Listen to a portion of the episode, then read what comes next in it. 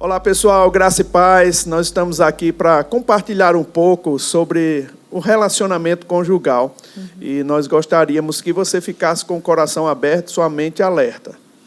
Olá, queridos. Para nós é um prazer estar aqui com vocês nessa noite, né, falando sobre casamento, sobre relacionamento conjugal. E hoje nós vamos estar falando para os homens, né, uma mensagem para os homens, os dois, né, nós vamos aqui estar é, num bate-papo juntamente com vocês para que instruções da parte de Deus saiam nessa noite através de nós. Uma mulher falando para os homens, tu acha que tu arrumou, né? Mas vai ser assim mesmo. Deus vai tratar com a tua vida de alguma forma. Ele vai ajustar algumas coisas que são necessárias para o casamento, para um bom andamento de uma família. Então vamos orar, vamos agradecer a Deus por essa oportunidade. Quero que você curve um pouco a sua cabeça, feche os olhos para Deus dar clareza naquilo que nós precisamos nessa noite, em nome de Jesus. Pai amado, em nome de Jesus, nós estamos aqui para te agradecer, Pai. Primeiro, porque você nos concedeu a vida e segundo, porque nós temos a vida de Deus, a vida Zoé no nosso coração. E nós podemos aproveitar esse elemento criativo que o Senhor colocou no nosso coração para fazer a sua vontade. Senhor, o desejo do nosso coração é ter uma família que seja referencial, que te escute, que te obedeça em todos os, os caminhos, Pai, Amém. que você tem apontado para nós. Por isso, Senhor, pedimos que essa graça chegue à mente e o coração de todas as pessoas que estão escutando Amém. essa live no nome de Jesus. Nós te agradecemos por você nos conduzir em triunfo no nome de Jesus. Amém. Amém. Você quer falar primeiro, Su? Não, começa. Então, deixa eu falar uma coisa aqui, irmãos. É, é bem, bem certo, né? A gente tem um versículo no, no Ministério Verbo da Vida que o pastor Bud sempre lia, que é João capítulo 8, 32. O que é que diz João 8, 32? Diz assim: E conhecereis a verdade, e a verdade vos libertará. Eu acho tão interessante essa passagem, irmãos, porque mostra que a vontade de Deus ela precisa ser conhecida né, para poder libertar as nossas vidas. E eu sei que você sabe o contexto de que Jesus estava falando. Jesus ele estava falando para os judeus que haviam crido nele ele, ele tinha separado esse judeu, na verdade, reconhecido que esses judeus tinham crido nele. E o que eu acho interessante é que no, cap, no capítulo 8, versículo 30, dois versículos antes do versículo 32, que diz: E conhecereis a verdade, e a verdade vos libertará. Jesus, a Bíblia diz, é, João escrevendo, que essas coisas foram ditas para muitos que estavam naquela reunião. Não diz que era todos, diz que era muitos que resolveram crer. Aí ele diz: Jesus aos judeus que haviam crido nele: Se vós permanecerdes nas minhas palavras, sois verdadeiramente meus discípulos e conhecereis a verdade, e a verdade vos libertará. Aí eu acho interessante porque Jesus ele vem discorrendo sobre isso e aqueles homens que estavam lá, eles ficaram um pouco enraivecidos, né? Eles pensaram assim: rapaz, você está dizendo que a gente é escravo? Nós somos filhos de Abraão. Versículo, no, no versículo 37, Jesus diz assim: Bem sei que sois descendência de Abraão, contudo, procurai matar-me, porque a minha palavra não está em vós. Aí olha que interessante essa mesma passagem, versículo 37, no, no, na Bíblia, a mensagem. Ela diz assim: Sei que vocês são descendentes de Abraão, mas sei também que vocês estão tentando me matar, por uma razão porque a minha mensagem ainda não entrou na cabeça dura de vocês. Rapaz, que coisa forte, né? Eles estavam tentando matar Jesus porque a mensagem ainda não tinha entrado na cabeça dura deles. Eu te pergunto: será que tem algum homem aqui escutando a gente com cabeça dura que não está dando ouvidos ao Senhor? Será que é, que é possível ter isso na, numa família? Com certeza.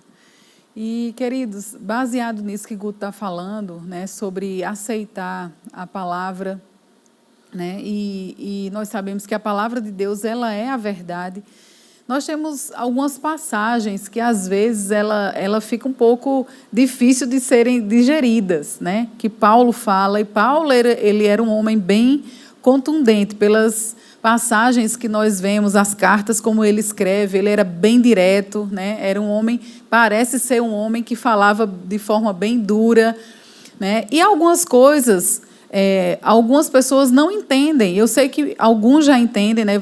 Nós temos hoje pessoas assistindo essa mensagem e alguns são novos no Evangelho, né? Se converteram há pouco tempo, talvez não entenda quando Paulo ele começa a falar sobre essa questão da autoridade que o homem, como cabeça, tem sobre a mulher.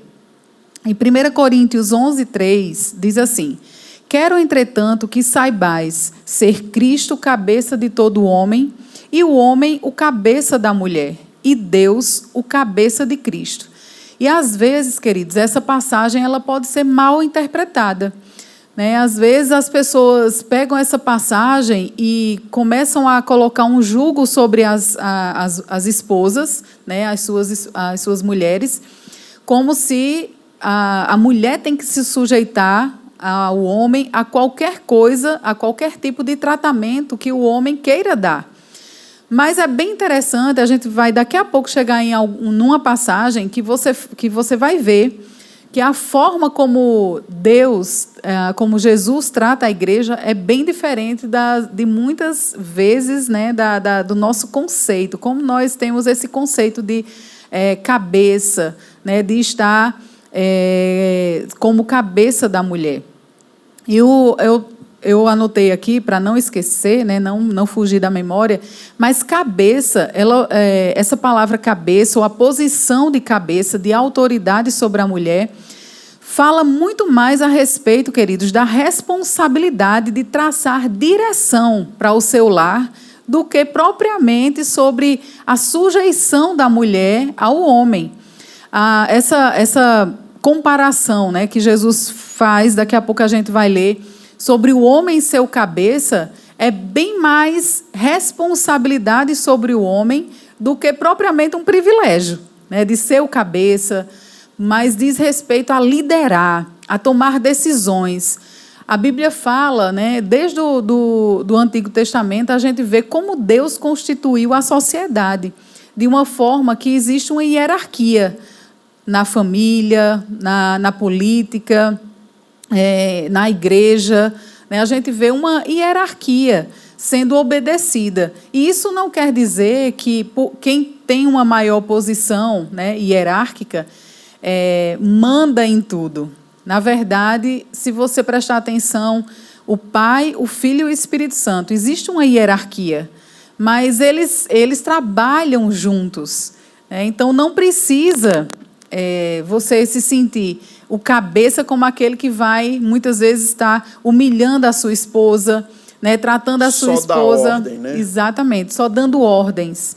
É, existe um, um, um, trabalhar junto, né, que nós precisamos entender essa hierarquia, como ela funciona. Né? Quando nós olhamos para o exemplo do Pai, do Filho e do Espírito Santo, nós vemos como essa hierarquia ela funciona perfeitamente, né, em harmonia e que todos trabalham de uma forma que cada um faz o seu papel e eles não estão competindo entre si. Isso é bem importante.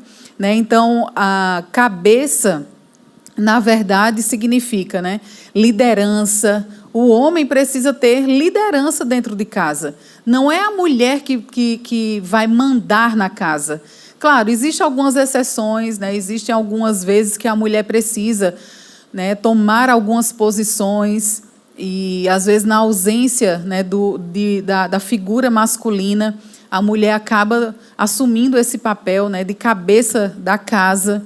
Mas com o marido presente, queridos, nós precisamos entender que você, como homem, você precisa tomar posição de liderança, de prover segurança para a sua família, para a sua esposa. É tão importante isso. A, a mulher, queridos, ele, é, ela precisa sentir segurança daquela pessoa que ela entregou a vida dela. Né? Então, nós precisamos é, ter, sentir segurança da parte do, do nosso marido, que tem uma pessoa ali que está nos guardando, que está conosco, né, provendo para nós. O homem ele precisa entender que ele é o provedor da sua casa. Homem, pelo amor de Deus, é tão complicado, né? Muitas vezes as pessoas acham que é difícil demais fazer as coisas, mas, irmãos, a gente tem tantas orientações bem significativas na palavra, sabe? Que quando a gente começa a entender esse processo, a gente vai construindo. O fato de você entrar num casamento não quer dizer que já está tudo pronto, vai ser tudo as mil, maravilhas, né? Se você não trabalhar o casamento, nunca vai chegar nunca vamos estar num nível assim de, de referencial que a Bíblia tanto é, recomenda para a gente, né? Porque se o homem para é, é, desejar o episcopado, ele deve ter uma uma casa bem organizada, cabe a ele ter esse, fazer esse papel juntamente com a sua esposa de construir esse relacionamento. Quando a gente fala sobre relacionamento, eu penso mais numa questão de construção. É tijolo sobre tijolo e a gente vai construindo né, algo que vai protegendo a nossa família. Aí o relacionamento é muito importante. E saber que a mulher precisa ser submissa, num sentido, é, é a compreensão de que a gente está na mesma missão é uma submissão a uma missão, a uma visão, né, de fazer a, a palavra de Deus valer na nossa vida. Agora, se formos cabeças duras, irmão, a gente não vai construir nada. Né? Deus não vai poder operar nesse casamento. E eu achei muito interessante que o Doug Johnson ele falou, quando a gente estava com ele aqui, ele falou uma definição de amor. Ele disse: amor é uma escolha alegre que causa o benefício do, de outros. Uhum. Né? Esse é um comportamento meu como marido, como pai, como um líder na minha família, de tentar fazer o meu máximo para poder levar a família e promover a alegria, né?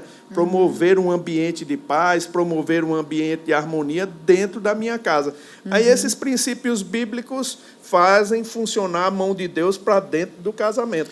E tem uma passagem em 1 Timóteo 5,8 que ela é bem interessante.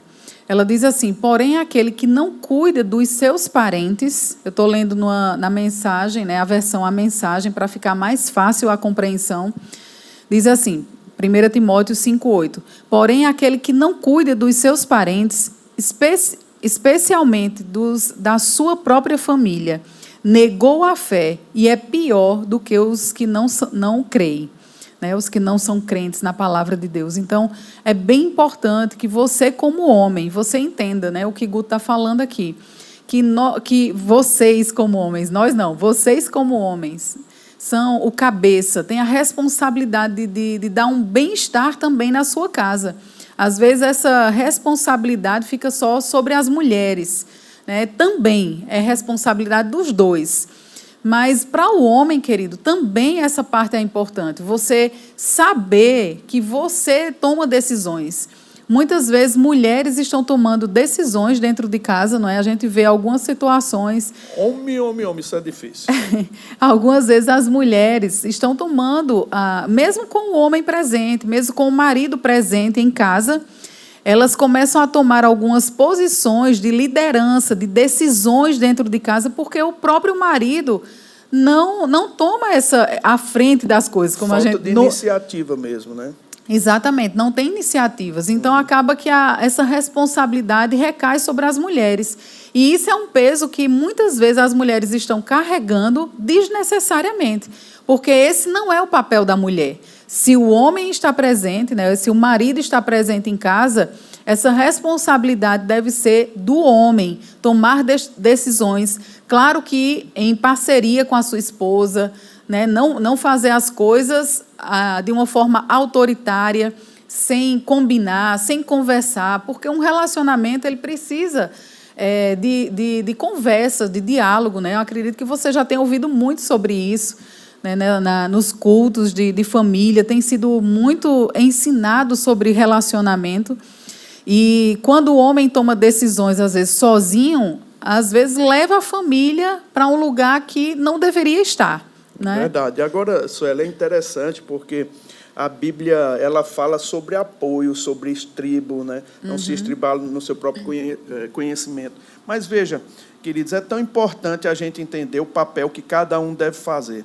Eu sei que você lembra daquela aquele episódio que aconteceu, a história de Gilson e Silvia, Né? Todos nós conhecemos do Verbo da Vida, né? o casal maravilhoso, a família Alguns não conhecem, é, que mas... são novos convertidos não conhecem. Você pode falar um pouco. Então, tu tem que procurar lá no verbodavida.com a história de Gil Silva. É uma história marcante, eles foram as pessoas que nos deram a palavra e nos ajudou muito. Mas veja, olha, quando o Gilson lhe faleceu, foi para o Senhor, eu me lembro que ah, algumas coisas aconteceram que me marcou, né? porque a gente acompanhou todo o processo, ajudávamos a família, ajudávamos esse casal. E era interessante como eu consegui perceber os papéis sendo feitos dentro da família deles. Né? E como me ajudou dentro da minha casa a perceber que eu tenho um papel a fazer, eu tenho um dever a fazer. Isso que Suelen estava falando agora, né? esse papel de homem, de tomar algumas decisões, de tomar algumas, algumas posições em benefício da família. Ah, quando Gilson faleceu, irmãos, no outro dia eu fui visitar a Silvia e me lembro que quando às vezes eu visitava a Gilson e Silvia, nós íamos sempre junto com minha família, minhas filhas ficavam sempre lá na casa deles, né? Então a gente sempre estava lá e quando ele morava numa certa casa, aqui em Campina Grande, se você conhece, é o bairro das Nações. Ele morava lá, a porta, o portão da casa sempre estava aberto, sempre estava aberto. Mas quando Gilson faleceu, é, quando eu fui no outro dia visitar a Silvia, eu notei que tinha um cadeado lá no portão. Aí eu disse, poxa, rapaz, tem alguma coisa estranha aqui, né? Tinha. Sabe, irmãos, o Gilson tinha partido. Então, essa função de segurança que o homem faz, que proporciona para a família, é muito importante. É você quem proporciona a segurança, é você que proporciona a paz, é, é você que deve proporcionar a, a manutenção da casa, né? organização num sentido. A mulher tem outro papel, que depois a gente vai pegar a sua mulher e eu vou castigar. Mas Suelen sabe disso, a importância né, da gente promover esse ambiente onde Deus pode se mover, cada um fazendo o seu papel. Aí olha que coisa interessante, irmãos. Eu estava lendo é, Barnett é, Bricht, não sei nem o nome dele direito, mas diz assim: ó, o sucesso no casamento não vem apenas por meio de encontrar o parceiro ideal, mas por ser o parceiro ideal. Sabe, as pessoas às vezes ficam pensando, rapaz, ah, mas eu queria aquele homem ideal, ou eu queria aquela mulher ideal. Não, o sucesso do casamento não está nisso, irmão. Está em se, você se tornar o parceiro ideal. E sabe como é que você se torna? Ouvindo a palavra, pensando na palavra, meditando na palavra. E é interessante quando nós falamos sobre isso, né? É, quando você já está casado, querido, eu sei que antes de você casar, você tem, tem uma escolha, você tem um, o poder da escolha, de decidir com quem você vai casar. Mas depois que você já está casado, você precisa fazer esse casamento dar certo e não ficar pensando em trocar seu casamento, né? em trocar de pessoa porque os mesmos problemas vão, vão acompanhar, porque muitas vezes os problemas estão em nós. É, nós é que precisamos melhorar, nós é que precisamos fazer a nossa parte. Se nós não estamos fazendo a nossa parte, se formos para outro casamento, naquele relacionamento vai repetir a mesma coisa. Né? Então, se você já é casado, não pensa, né? nem considera o trocar de mulher, né? o trocar o seu casamento, porque ah, nós, depois que estamos casados, nós precisamos fazer esse casamento dar certo. Né? Qual é a mulher perfeita para você? É a sua. A mulher que você está é a mulher perfeita para você. Ah, nós só precisamos, queridos, trabalhar aprender a trabalhar junto, a trabalhar o relacionamento. E isso não é uma coisa tão fácil, não é uma tarefa tão fácil, né? Porque vocês são pessoas diferentes, convivendo na mesma casa, né? Todos os dias, acordando, dormindo juntos. Então, vai ter mesmo, né? uns arranhões. Mas uma, uma certa vez, uma, uma senhora falando, né? É, alguém perguntou para ela qual é o segredo de, de, um casamento tão longo, né, de tantos anos de casamento. E ela, ela falou: o segredo é arranhar e alisar. Opa, essa parte de alisar é boa, hein? Então, queridos, é, o relacionamento ela, ele é assim, né? Nós nos arranhamos algumas vezes, mas o importante é o alisar, né? o perdoar, o compreender, o abrir mão né? dos seus próprios direitos, das suas próprias ah, é, verdades, porque a verdade geralmente, né, ela está entre os dois, né? Os dois, às vezes a gente vai conversar com um casal e para eles eles já estão na, em ponto de se separar. Mas quando a gente vai conversar, a gente percebe verdade, né? o lado certo na, do, nas duas pessoas. Os dois estão certos e os dois estão errados. Porque nós temos os nossos erros, nós temos os nossos acertos. E nós precisamos trabalhar, aprender a trabalhar né, no relacionamento.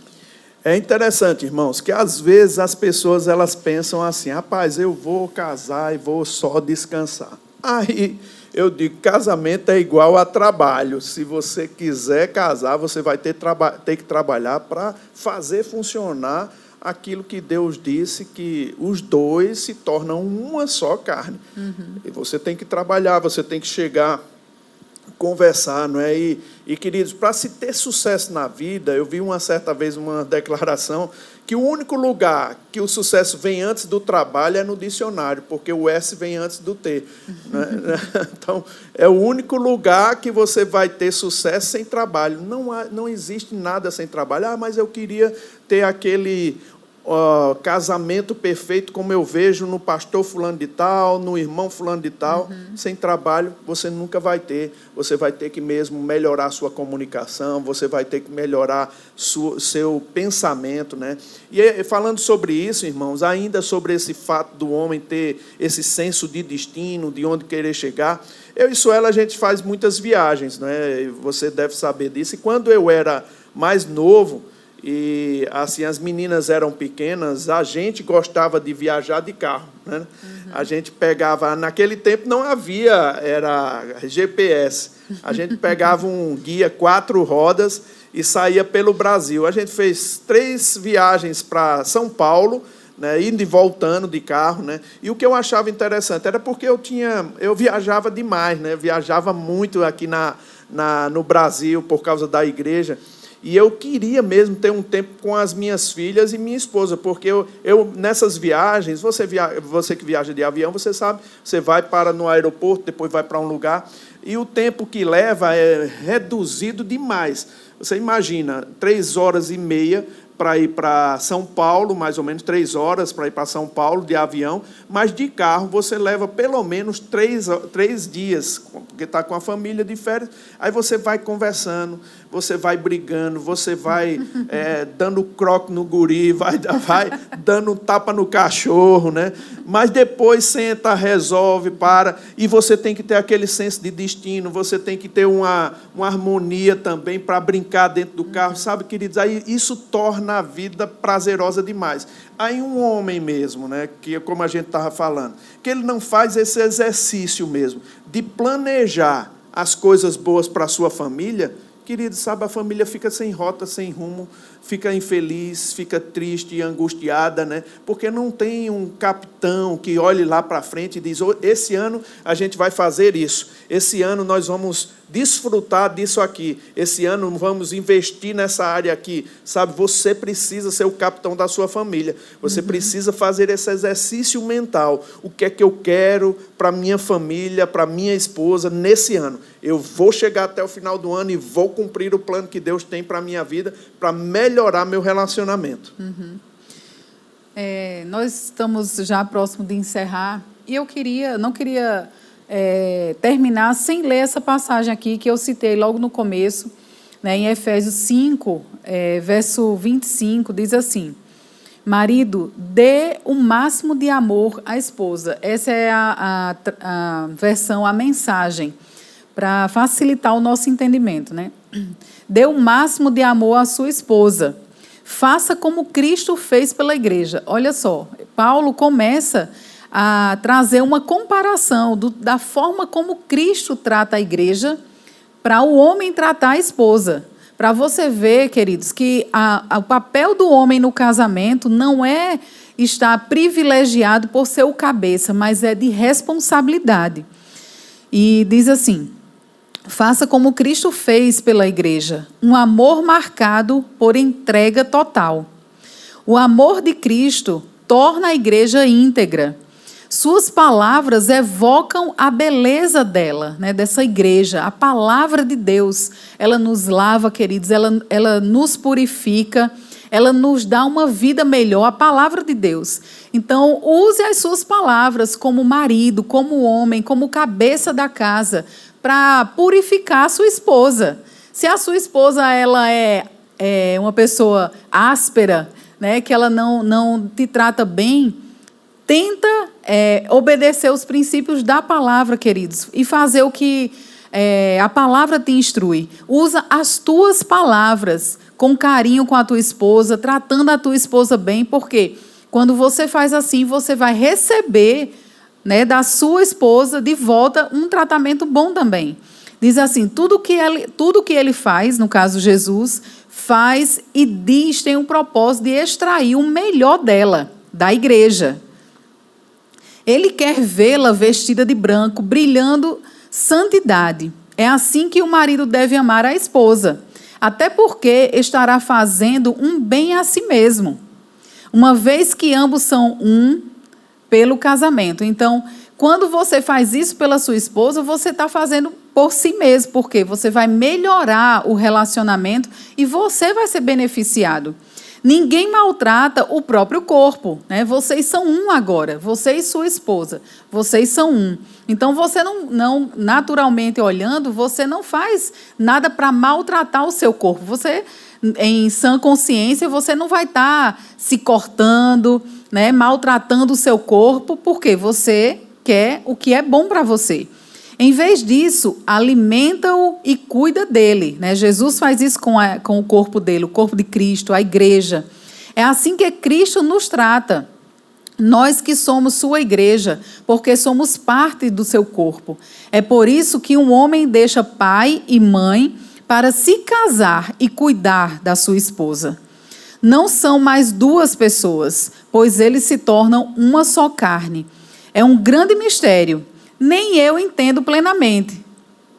O que fica claro para mim é o modo é o modo que Cristo trata a igreja. Isso mostra como o marido deve tratar a esposa. Ao amá-la, está amando a si mesmo.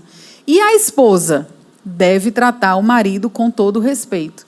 Então, querido homem, né, marido, é muito mais fácil uma mulher se submeter a respeitar o marido quando ele está andando segundo os princípios da palavra. Quando o homem com, começa a tratar a mulher bem, é bem mais fácil. Eu não sei que tipo de relacionamento vocês têm, né? Você e sua esposa têm em casa.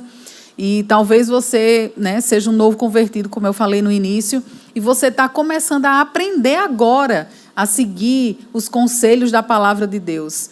Então começa a mudar o seu tratamento com a sua esposa e você vai colher dela o respeito dela, porque isso é o que Jesus espera colher da igreja, por, pelo que ele fez e pelo que ele faz por nós como igreja, como noiva, né? Ele espera de nós o respeito. Então os maridos, você marido, você espera o respeito da sua mulher, mas também faça a sua parte para você obter esse respeito da sua esposa.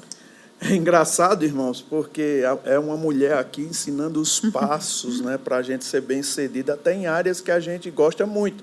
Eu não sei de você, mas eu gosto muito de sexo, então eu tenho que ajeitar as coisas na minha casa, fazer o que é normal, tratar a minha esposa bem, para que à noite a gente possa ter um momento de prazer a dois fantástico, de uma forma prazerosa para os dois, né? Mas é muito importante que você tome entendimento. Eu lembro o pastor Bud ele falando, ele dizia para a gente, rapaz, eu tenho que tratar a Jen com um jeito, rapaz. Eu tenho que falar com ela direitinho, porque eu gosto de sexo. Se tem um homem que gosta mais de sexo do que eu, ele é maior do que eu, né?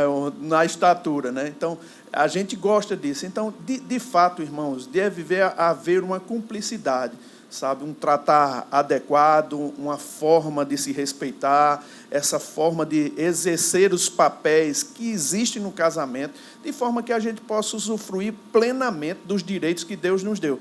Eu sei que muita gente se casa na pressa somente por causa do sexo, mas quando entra no casamento, ele percebe que existem muitas facetas dentro do casamento que precisam ser trabalhadas para ter uma vida sexual adequada, uma, uma vida sexual boa. Então, você, marido, olha, deixa eu te dizer, tome umas orientações aqui das mulheres, dessas orientações que Suelen deu, de como tratar sua esposa, de como coordenar as coisas na, no casamento, e você vai ver como você vai ser bem sucedido, seu casamento vai ser uma grande bênção, e você vai ter aquele prazer de dizer assim: rapaz, eu tenho uma família maravilhosa, eu tenho um lar de paz, eu tenho um lar suprido, porque para aquele que age pela palavra, irmãos, age fazendo aquilo que é a vontade de Deus, não há faltas, não há faltas. Deus sempre vai suprir você espiritualmente, emocionalmente e fisicamente, porque Ele é teu Pai. E a gente tem concordado com essa palavra e temos vivido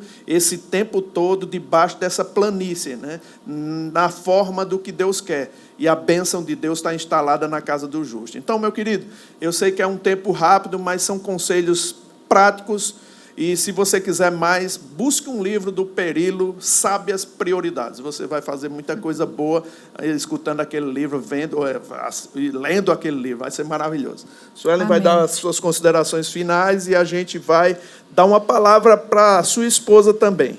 Amém, queridos. Então, pratica a palavra de Deus, né? Constrói esse, como o Guto estava falando, constrói aquilo que você quer, né? com as suas palavras e com as suas ações. Então você pode construir na sua esposa aquilo que você deseja extrair dela. Amém? Então sejam abençoados na prática da palavra de Deus. Eu quero orar por você. Pai amado, em nome de Jesus, eu oro para que esse homem turrão, cabeça dura, Pai, que tem pensado errado, que a luz do teu evangelho brilhe plenamente na cabeça dele e que ele possa compreender, Pai, que a sua vontade é fazer a, o casamento funcionar e que você já projetou isso, que ele seja sensível para obedecer a sua voz, no nome de Jesus. Nós te agradecemos. Amém. Deus abençoe, meu irmão.